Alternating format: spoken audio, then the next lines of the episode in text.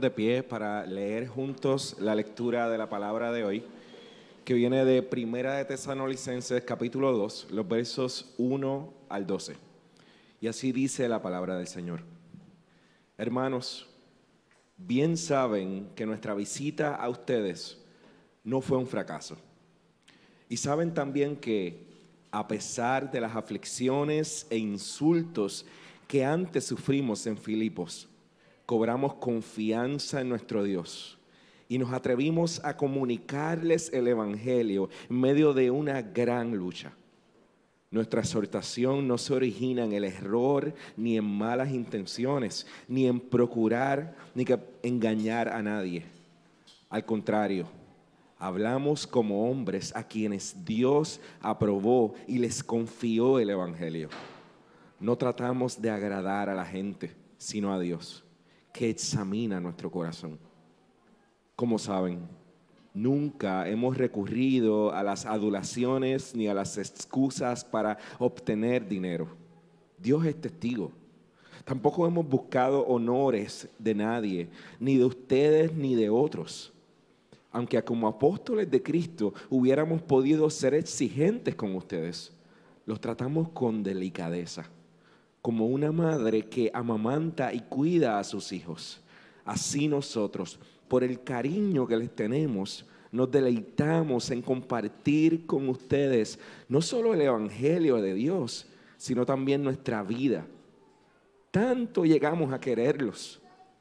Recordarán, hermanos, nuestros esfuerzos y fatigas para proclamarles el Evangelio de Dios y cómo trabajamos día y noche para no serles una carga. Dios y ustedes me son testigos de que nos comportamos con ustedes los creyentes en una forma santa, justa e irreprochable. Saben también que a cada uno de ustedes lo hemos tratado como trata un padre a sus propios hijos. Lo hemos animado, consolado y exhortado a llevar una vida digna de Dios que los llama a su reino y a su gloria. La hierba se seca, la flor se marchita, pero la palabra de nuestro Dios permanece para siempre. Soy Larry Trotter, eh, pastor de la iglesia Florida Coast en Pompano Beach, Florida.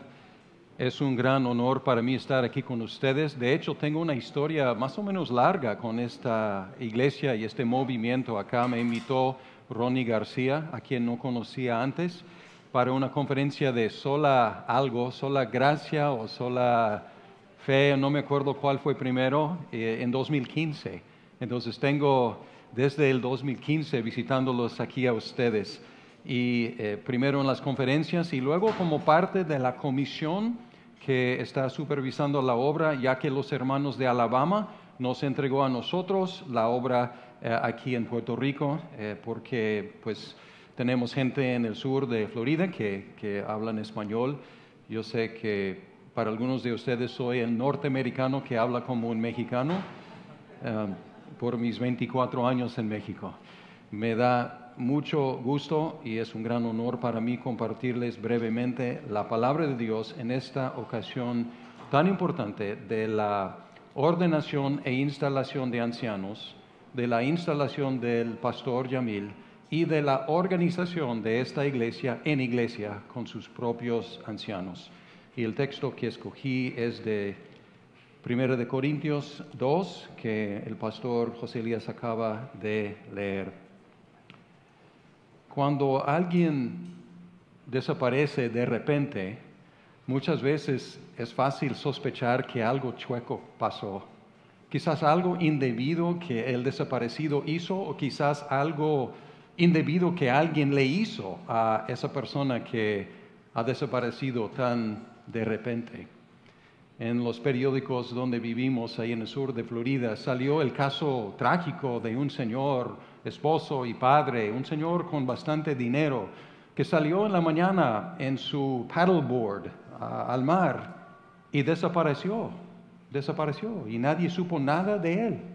Pero curiosamente ese día iba a ser el día de finalizar su divorcio y debía a su esposa un millón de dólares. Y curiosamente desapareció en ese día. Entonces cuando alguien desaparece así de repente, la gente empieza a rasgarse la cabeza y decir, ¿por qué será? ¿Qué habrá pasado allá? ¿Quieren saber qué pasó con él? Lo encontraron meses después viviendo en Costa Rica. Es un viaje muy largo en paddleboard, ¿no? Pero los ministros que plantaron la primera iglesia en Tesalónica también se fugaron así. En la noche desaparecieron, estuvieron ahí como unas tres, quizás cuatro semanas, plantaron la iglesia ya, alborotaron la sinagoga, alborotaron toda la ciudad y luego en la noche, ¡pum!, desaparecieron. Y probablemente dejó a los cristianos ahí como apenados, sus fundadores, este, ¿dónde están? Y la gente diciendo, ¿qué pasó aquí? Estos charlatanes llegaron y les engañaron y, les tomaron el pelo y les este, tomaron el dinero y se fueron. Y Pablo tuvo que escribir y explicar qué pasó.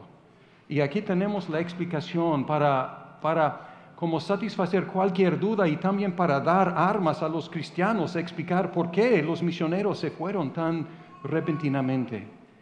Y en esta explicación que Pablo da, es muy útil para nosotros en esta noche porque está describiendo su propio ministerio, está describiendo las motivaciones de su ministerio, los propósitos, de su ministerio, y esto nos ayuda hoy porque lo que tenemos es un retrato de un ministerio fiel.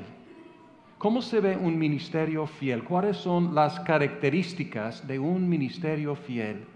Ustedes están teniendo por primera vez sus propios ancianos, están llamando al pastor, instalándolo hoy, constituyéndose como iglesia. ¿Cómo se va a ver una un ministerio fiel. Y tenemos cinco características que rápidamente voy a repasar, pero antes de ver estas cinco características, quiero ver la, la, actividad principal del ministerio cristiano y es comunicar el Evangelio cuatro veces.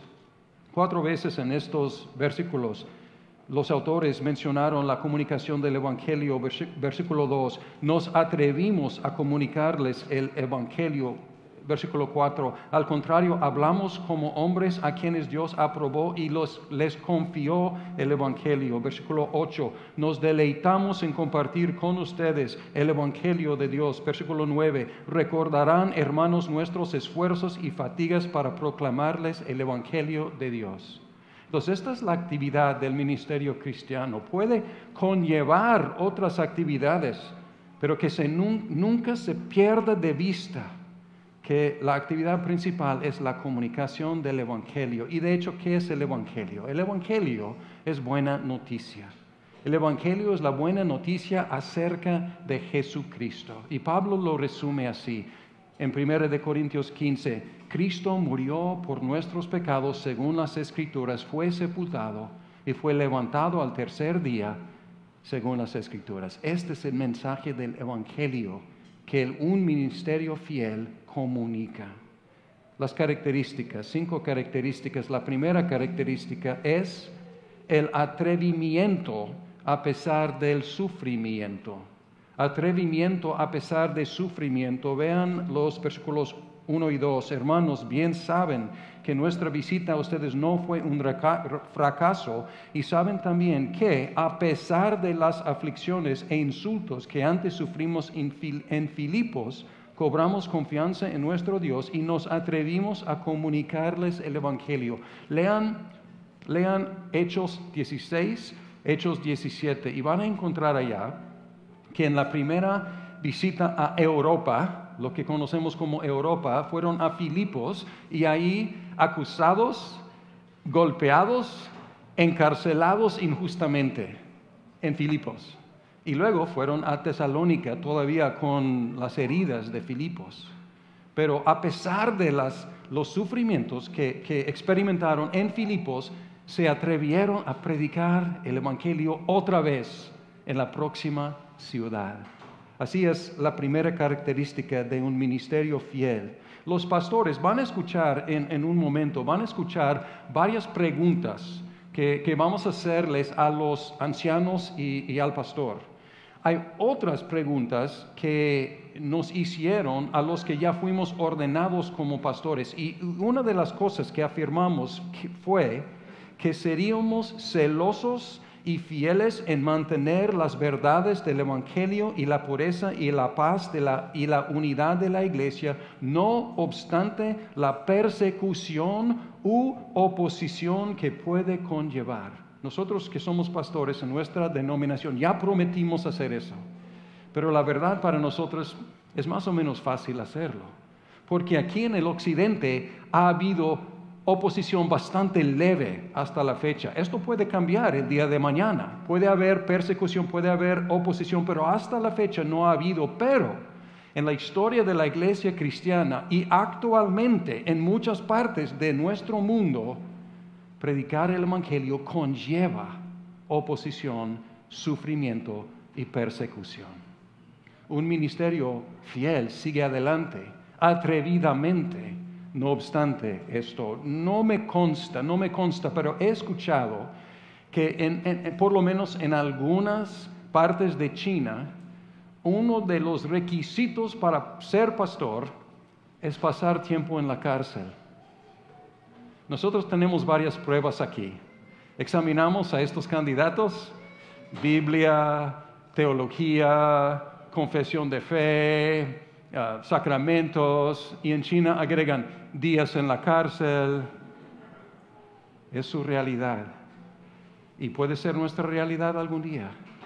Pero un ministerio fiel sigue adelante, atrevidamente, a pesar de, no obstante, lo que puede conllevar. La segunda marca de un ministerio fiel es que es para la gloria de Dios, para la gloria de Dios en los versículos 3 al 6 Aquí tenemos una afirmación y nueve, nueve negaciones. Entonces presten atención a las negaciones primero, porque estas negaciones no deben ser parte de un ministerio fiel. De hecho, si son parte del ministerio, ya no es un ministerio fiel. Escuchen las negaciones.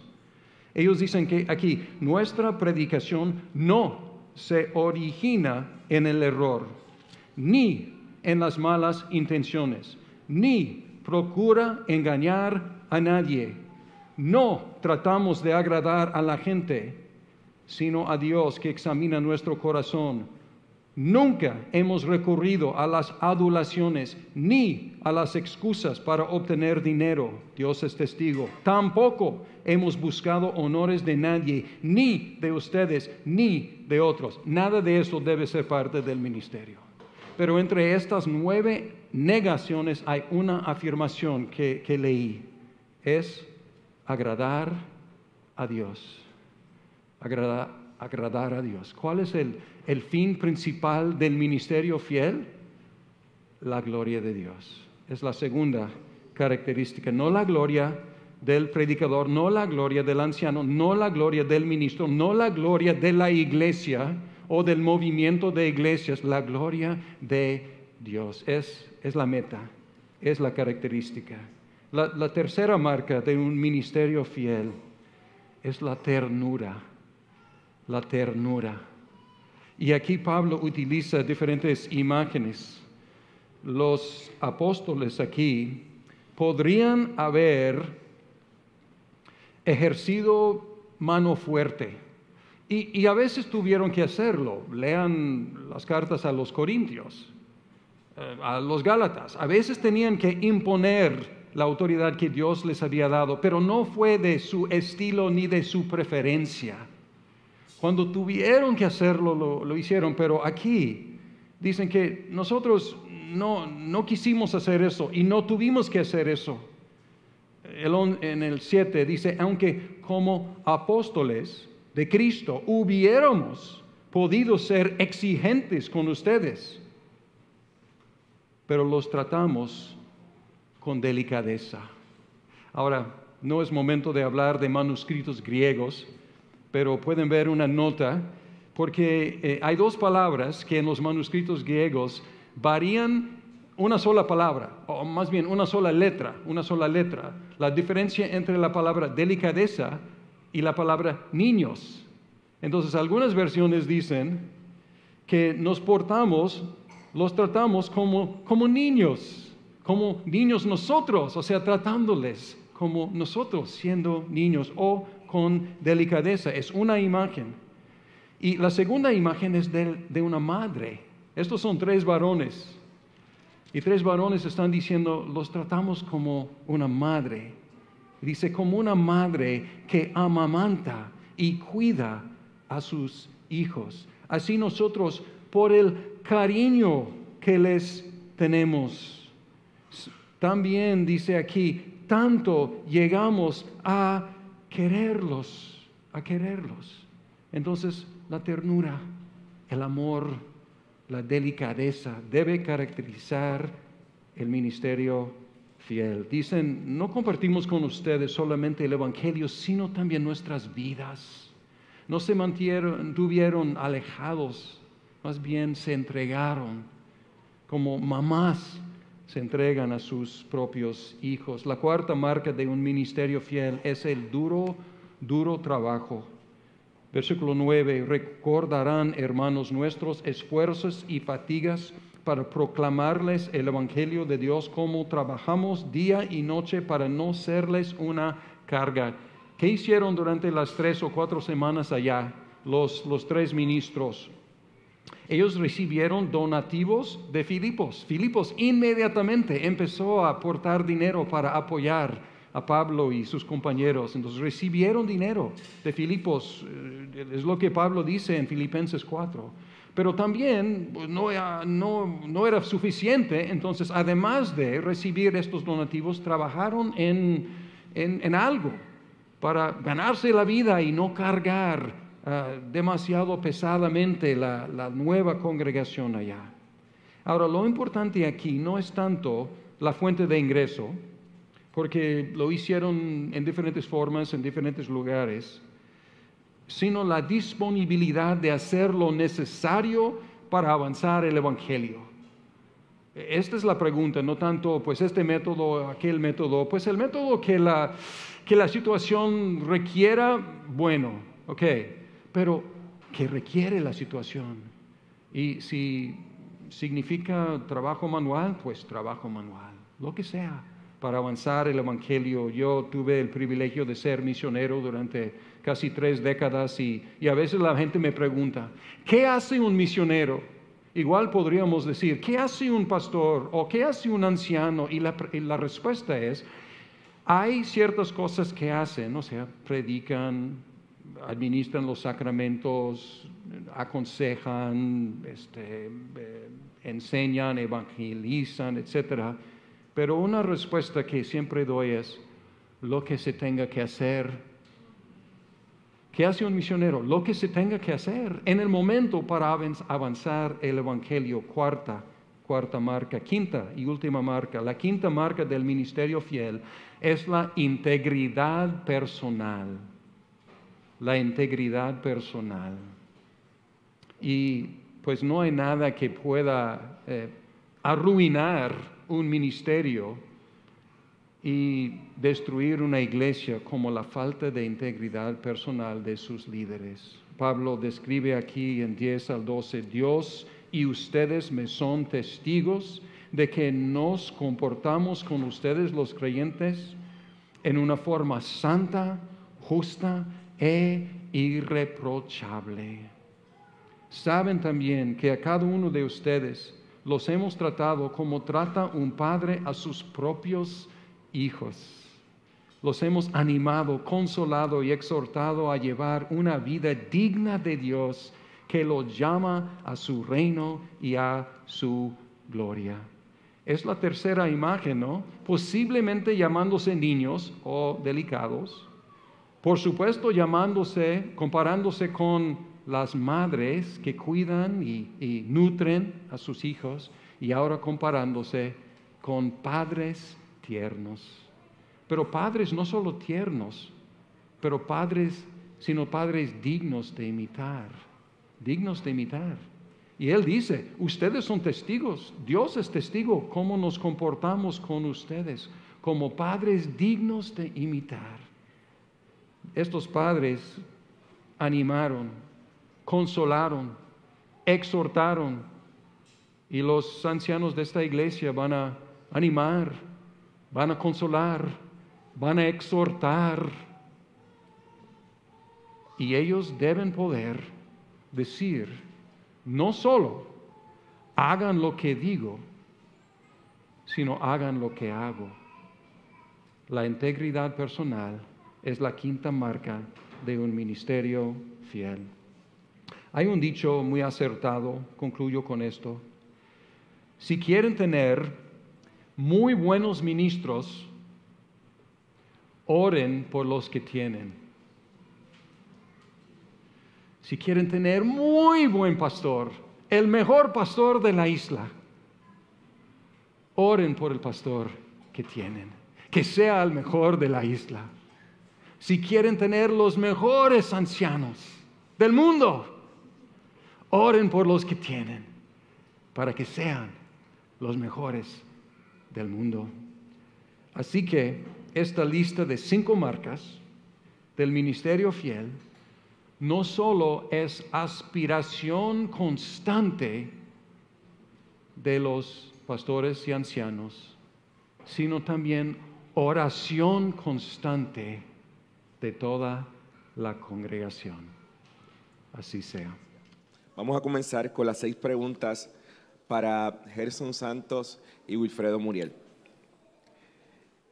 ¿Creen que las escrituras del Antiguo y Nuevo Testamento, tal como fueron dadas originalmente, son la palabra inerrante de Dios, la única regla infalible de fe y práctica? Reciben y adoptan sinceramente la confesión de fe y los catecismos de esta iglesia como expresión del sistema de doctrina enseñado en las Sagradas Escrituras. Y además prometen que si en algún momento se encuentran en desacuerdo con cualquiera de los fundamentos de este sistema de doctrina por su propia iniciativa, harán saber a su consistorio el cambio que ha tenido lugar en sus puntos de vista desde la toma de este voto, de ordenación aprueban la forma de gobierno y disciplina de la Iglesia Presbiteriana en América como en conformidad con los principios generales del gobierno bíblico. Aceptan el oficio de anciano gobernante en esta iglesia y prometen desempeñar fielmente todos los deberes correspondientes y esforzarse por la gracia de Dios para adornar la profesión del Evangelio en sus vidas y dar un ejemplo digno ante la iglesia de la cual Dios los ha puesto por oficial. Prometen sujeción a sus hermanos en el Señor. Prometen esforzarse por la pureza, la paz, la unidad y la edificación de la iglesia. Amén. Ahora las preguntas para el pastor Yamil Alejandro. ¿Está usted ahora dispuesto hacerse cargo de esta congregación como su pastor, de acuerdo con su declaración al aceptar su llamado. Cree y declara sinceramente, hasta donde conoce su propio corazón, que al asumir este cargo está influenciado por un deseo sincero de promover la gloria de Dios y el bien de la iglesia promete solemnemente que con la ayuda de la gracia de Dios se esforzará fielmente en cumplir con todos los deberes de un pastor de esta congregación y tendrá cuidado de mantener un comportamiento digno de un ministro del Evangelio en todos los aspectos de Cristo, de acuerdo con los compromisos de ordenación. Amén. Ahora, Juan José Coto con las preguntas a la congregación. Muy buenas noches. Este es un día, una noche maravillosa y especial. Quiero voy a hacerle tres preguntas o tres bloques de preguntas. Uno de ellos tiene que ver con los ancianos, el otro tiene que ver referente al pastor y el otro tiene que ver referente a la organización de la iglesia. Así que en este caso, ustedes los escucharon a ellos y ustedes tienen que escucharse a sí mismos. Así que yo quiero ese sí bien fuerte que todo el mundo escuche que está comprometiéndose, ¿no? Como en el momento de la boda, cuando usted espera escuchar que la novia le diga que sí. Para que todo el mundo se vaya seguro y no hayan problemas después. Así que, ¿qué tal si nos ponemos de pie? Bien, la primer grupo de preguntas es la pregunta referente a los ancianos. Iglesia La Travesía, ustedes los miembros de esta iglesia reconocen y reciben a estos hermanos como ancianos gobernantes y prometen rendirles todo el honor, aliento y obediencia en el Señor, a los cuales su oficio, según la palabra de Dios y la constitución de esta iglesia, les da derecho.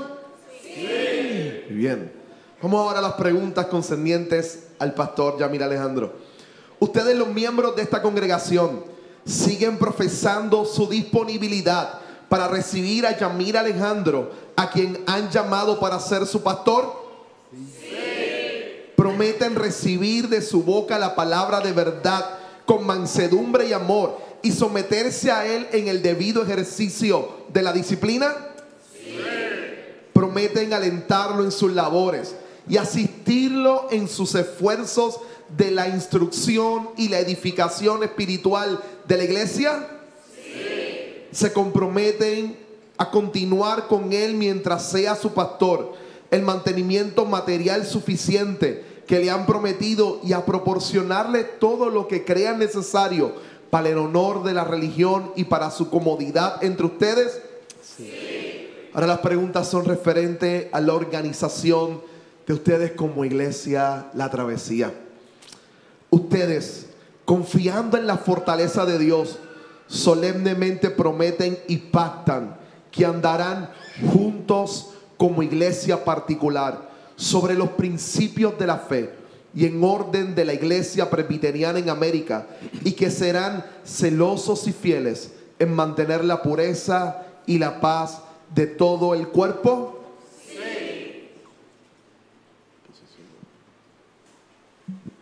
A pasar los ancianos que se encuentran entre nosotros, vamos a pedirle a los hermanos que se arrodillen y vamos a imponer las manos y orar por ellos. Primero van a orar los hermanos de Briarwood.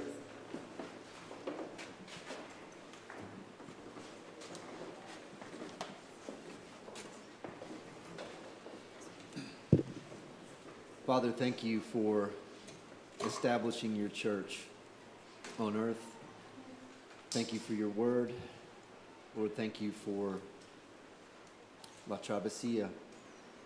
Thank you for uh, Yamil, his gifts, his calling. Lord, I pray that you would strengthen him to proclaim the word of Jesus Christ with conviction and faithfully.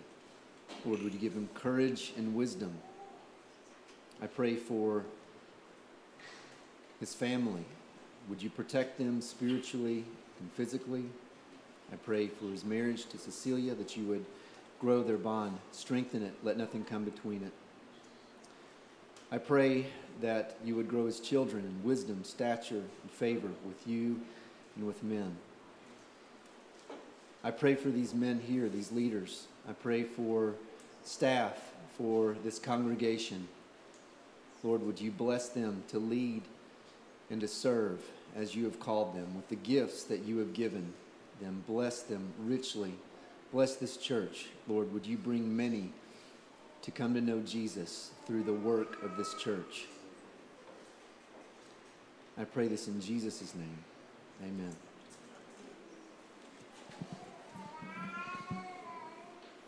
Our Father and our God, the great shepherd of the sheep, we thank you for laying down your life for us.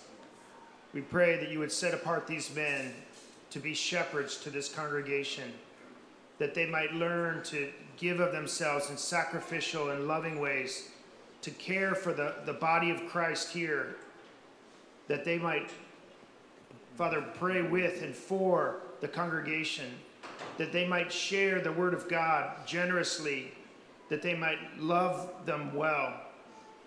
Father, would you equip them for every good work as shepherds. I pray your protection over their families and as Will has prayed for their marriages.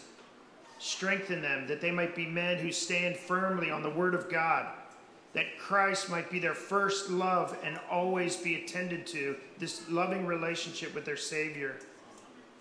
May you guard them against this culture that would seek to, uh, the enemy who would seek to steal and kill and destroy. May you allow them to stand firm on Christ. And then, Father, may you grant them more and more love for you, their Savior, and for this church. As you have placed them and called them now, equip them for every good work, that they might glorify Christ alone. In Jesus' name, amen.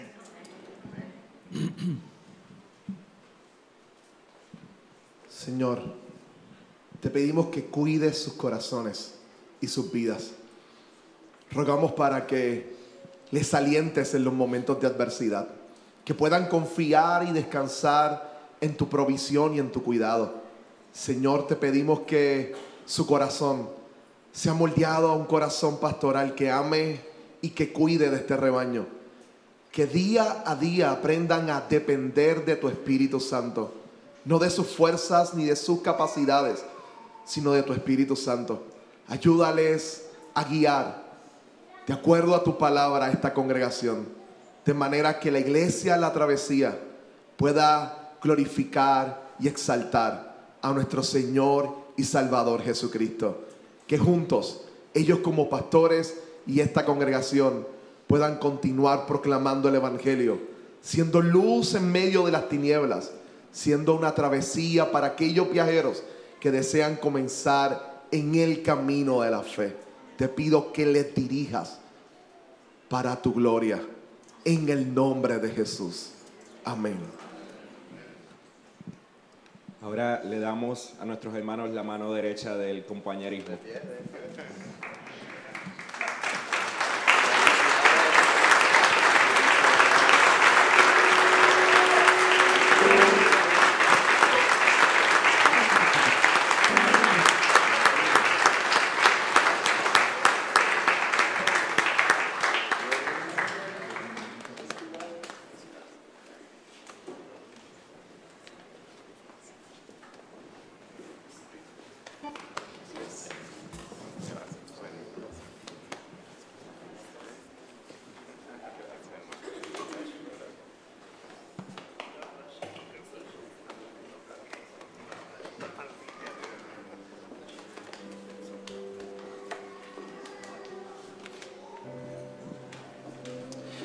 ¿Se pueden sentar?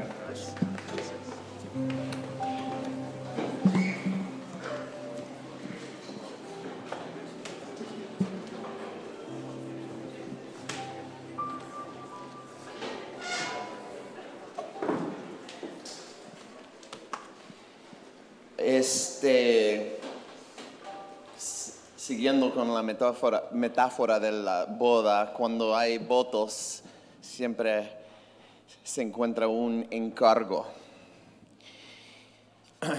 Y usualmente para eh, este tipo de ocasión es, muy común citar versículos como, por ejemplo, estas palabras eh, de Pablo a Timoteo. Esto se encuentra en segunda de Timoteo 4. En presencia de Dios y de Cristo Jesús, que ha de venir en su reino, que juzgará a los vivos y a los muertos, te doy este solemne encargo. Predica la palabra, persiste en hacerlo, sea o no sea oportuno. Corrige, reprende y anima con mucha paciencia sin dejar de enseñar. O algunas veces la persona que otorga el cargo recita las palabras de eh, que Jesús le dijo a Pedro, eh, preguntándole, Simón, hijo de Juan, ¿me quieres? Señor, tú lo sabes todo, tú sabes que te quiero. Apacienta mis ovejas, le dijo Jesús. Y estos versículos son hermosos y lloro para que los guarden en lo más profundo de su alma. Pero hoy les quiero dejar con este versículo que se encuentra, encuentra en Juan 21, 10. Traigan algunos de los pescados que acaban de sacar, les dijo Jesús. ¿Qué? Estas palabras son tan preciosas. ¿Y saben por qué? ¿Recuerdan el contexto? Justo después de la resurrección, los discípulos fueron poco a poco regresando a su vida cotidiana Pedro es un pescador profesional, así que con algunos de los discípulos, Pedro regresó al mar de, Galilea, un cuerpo de agua en donde él ha pescado miles, pero miles de veces.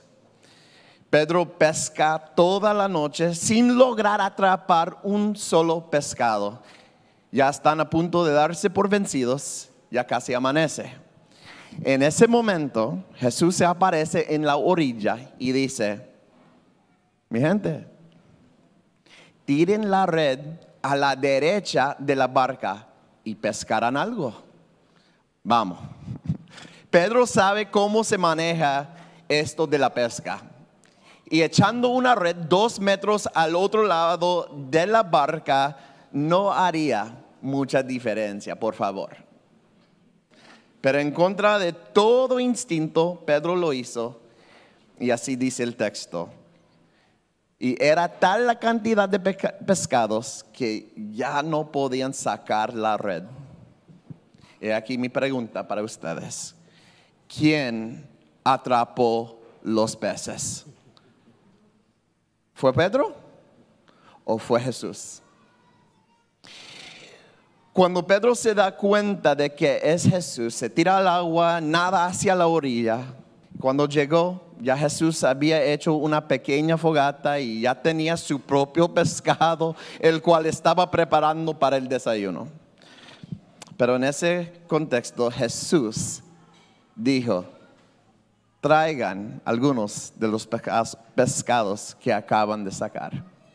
Tráiganme cuánta gracia. ¿Quién atrapó el pescado? Fue Jesús y aún así Jesús desea que Pedro sea digno de participar. Y Pedro toma el pez que Jesús capturó y se lo regresa a él. Este es el ministerio, ¿no? el Espíritu Santo hará cosas asombrosas aquí y Dios les dejará participar a ustedes. Pero no se atrevan a creer que eso fue el fruto de sus esfuerzos. Siempre fue el Señor. Este ministerio pertenece al Señor. Ustedes van a participar, pero es el trabajo de Él. Y yo necesito que ustedes crean esto en lo más profundo de su alma, porque habrá momentos en el que estarán pescando toda la noche y regresarán a la orilla sin ningún pez. Habrá días que serán muy tristes. Habrá personas que ustedes aman que se alejarán de Dios Habrá niños que bauticen, que descartarán esas promesas. Van a dedicar horas para preparar sermones y nadie se va a presentar en la iglesia. Y enterrarán personas que aman. Y en todos esos días tristes necesitan recordar, nada de esto se trata de ustedes y tampoco sobre su trabajo. Tu trabajo, el trabajo de ustedes es tirar la red al lado del bote. Y no porque sea algo estratégico, sino, que, sino porque simplemente Jesús lo dice. Deben siempre escuchar la voz de Jesús. No deben depender de sus talentos ni sabiduría deben depender de la palabra de Dios, la cual es la voz de Jesús. ¿Es Jesús suficiente? Deben preguntarse a ustedes mismos, ¿es la voz de Jesús suficiente para ti? En tus días alegres y en tus días tristes, ¿es el suficiente para ti. Mi oración para ustedes es que nunca deben encontrar su identidad en el desempeño de esta iglesia o en el desempeño de sus redes, sino que siempre escuchen su voz, aun cuando no tenga sentido, que se regocijen en la gracia y el privilegio de que Dios le está permitiendo que participen, aun entregándole un pez que él atrapó. Amén. Amén. Los quiero mucho.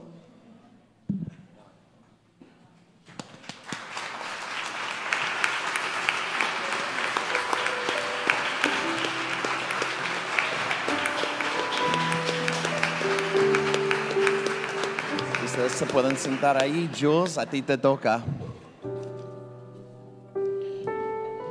Don't mess this up.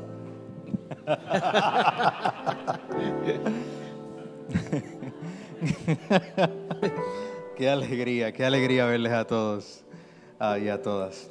A caras familiares y caras nuevas.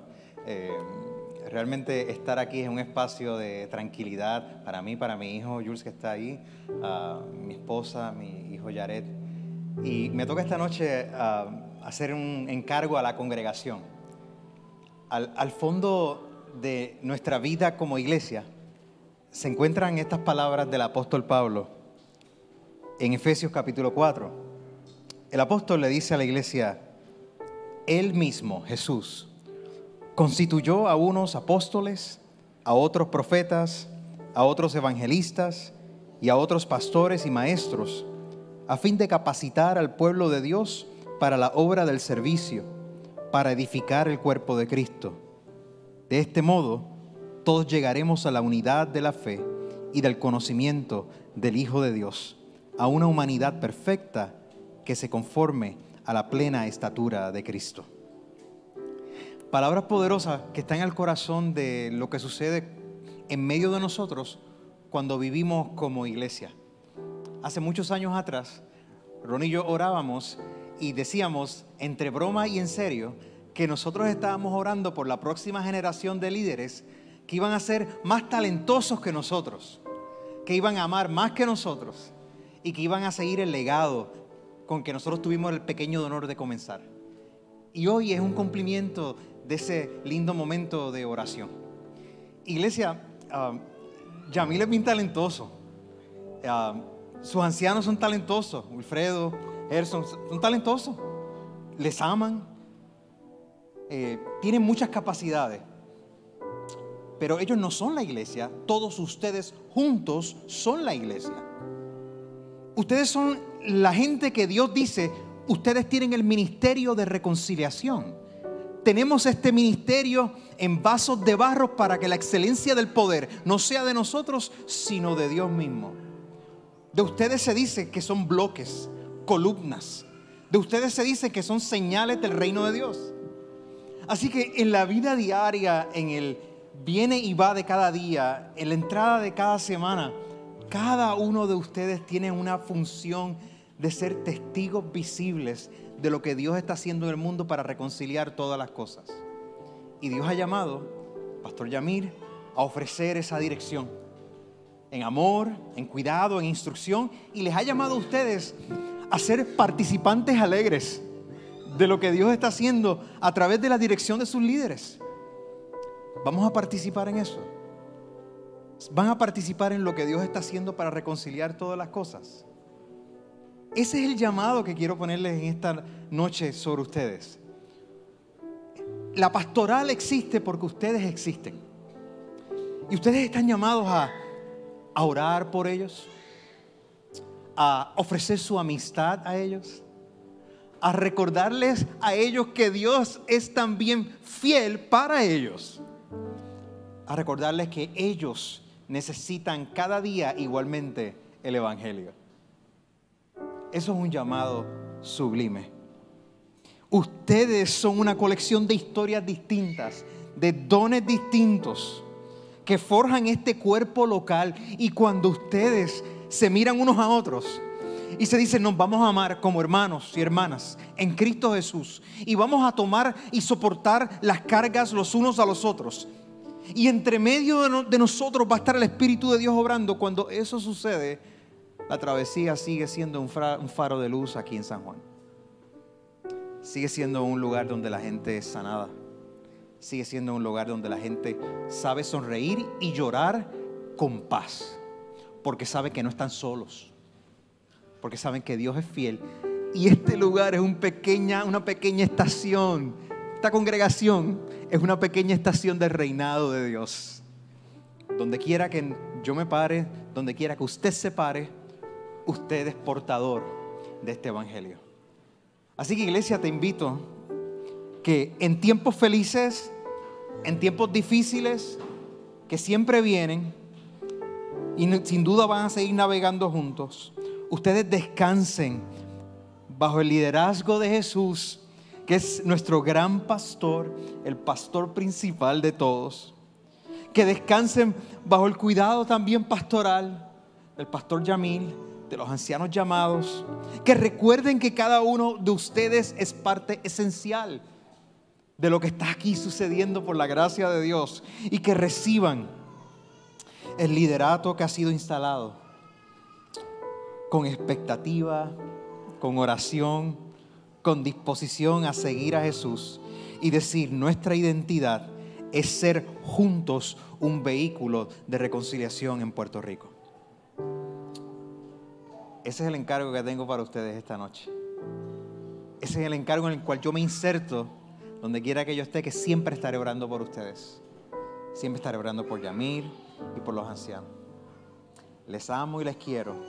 Y en el nombre de Jesús hay muchos capítulos por seguir viviendo juntos. La paz de Dios.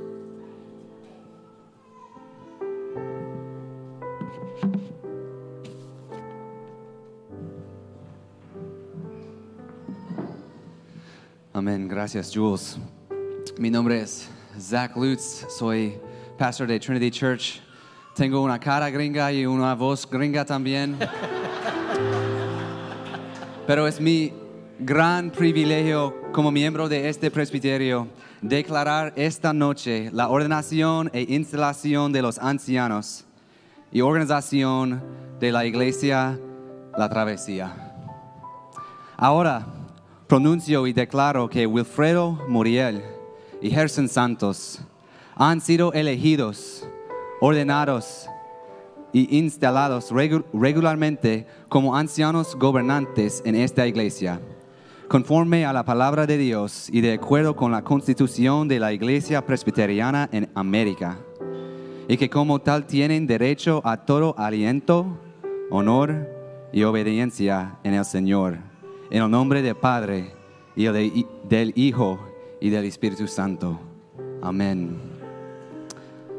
Ahora pronunció y declaro que Yamil Alejandro ha sido regularmente elegido e instalado pastor de esta, esta congregación conforme a la palabra de Dios y de acuerdo con la constitución de la Iglesia Presbiteriana en América. Y que como tal tiene derecho a todo apoyo, aliento, honor y obediencia, obediencia en el Señor, en el nombre del Padre, del Hijo y del Espíritu Santo. Amén.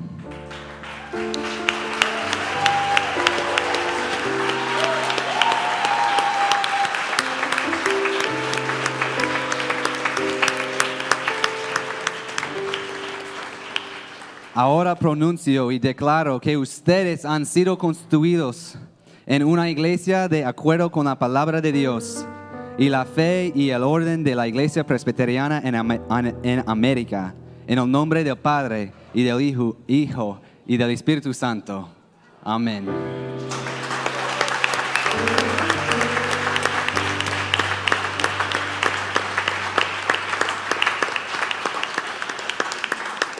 En este momento me gustaría invitar al pastor Yamil Alejandro para la bendición. Gracias, Zach. Wow. Somos una iglesia particular.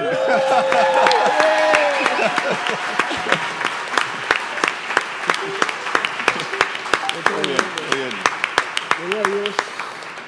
Hermanos, antes, antes de culminar, este, quisiera compartir con ustedes unas palabras que, que- que están en mi corazón y hace unas semanas atrás nosotros mirábamos un pasaje en el que Pablo, el apóstol Pablo, dedica todo un pasaje, todo un capítulo de la Biblia y le dice a, allá a los creyentes, les dicen, saluden y vuelve y menciona, saluden y saluden y saluda a un fracatán de gente. ¿Y por qué Pablo lo hace? Porque Pablo sabe y tiene claro que a él lo bajaron en una canasta para salvarlo. Pablo tiene claro que en cada lugar eran los creyentes, era gente que Dios había puesto para apoyar su ministerio y que él no podía hacer nada solo. Que la iglesia era quien sostenía su ministerio, que eran otras personas los que le habían dado la visión del ministerio que Dios tenía para su vida. Ananías fue el que le dijo a Pablo, Dios se lo reveló a Ananías y él le da, le dice a Pablo qué él va a hacer para el reino de Dios que Pablo sabía y todos los que sirven al Señor saben que no hay nada que puedan hacer solos. Y por eso decía, salúdenme a todos a esto. Y yo quiero empezar un saludo en esta noche, porque Iglesia, la travesía no empezó conmigo. Para mí es un honor continuar el trabajo que otras personas empezaron. Y me da tanta alegría disfrutar de que nada de esto es mío de que no hay nada, de que no me puedo gloriar de nada. Yo continúo el trabajo que otras personas Dios puso aquí. Así quisiera pedirle al pastor Ronnie García, y, y Johnny tiene unas cosas que... Y pastor Jules Martínez, que pasen por acá al frente.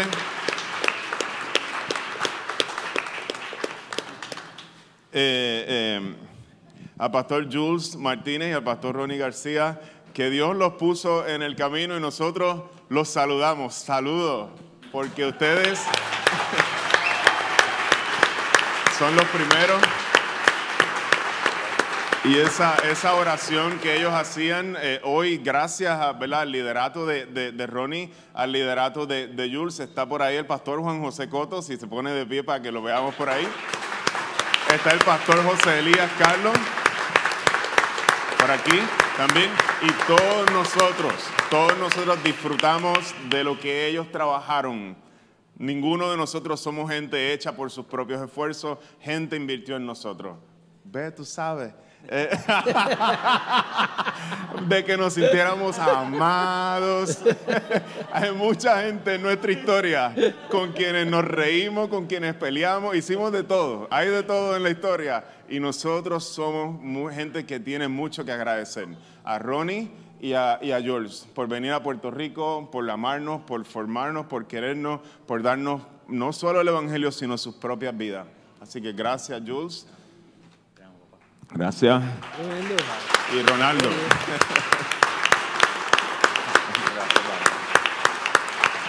Quisiera también continuar eh, saludando. pues, sí, pueden, pueden sentarse. no tenía planificado esa parte. Quisiera continuar saludando a Brian Winterstein y a Will Clark. Pasen por acá. Ya, you can come. Ellos hablan inglés. Porque el trabajo de la travesía, quien sostuvo Iglesia la travesía por todos estos años, el salario de Ronnie, todas las cosas que, que se hicieron aquí, todo este lugar, in, in, eh, I don't know how to say this in English.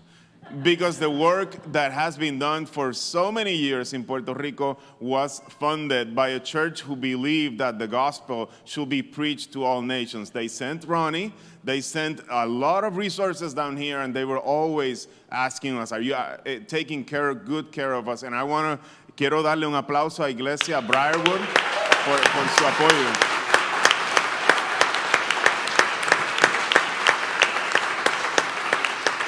Y a una noche nos llevaron a todo el equipo pastoral, habíamos un montón de allá gente a comer aún en ese detalle. Even to- eh, last night they invited us to dinner, all many of us. So thank you, thank you for, for all that. Tenemos unos regalitos por ahí, Johnny. eh, la- uno- so tenemos una artesanía, so, uno, like from a Puerto Rican artisan. So uh, we hope you, you enjoy and you like it. Eh, también tenemos a Larry Trotter, queremos invitarlo acá, y a Jorge Cedeño y a Chris Barrett.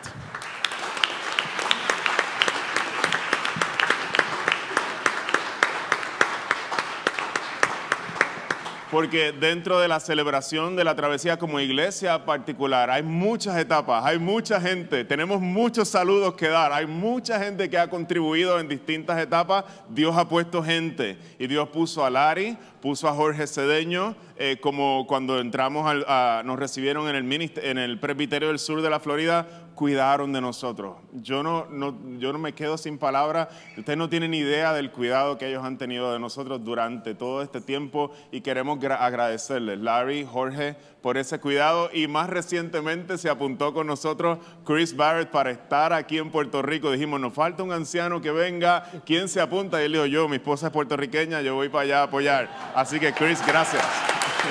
Thank you, Larry.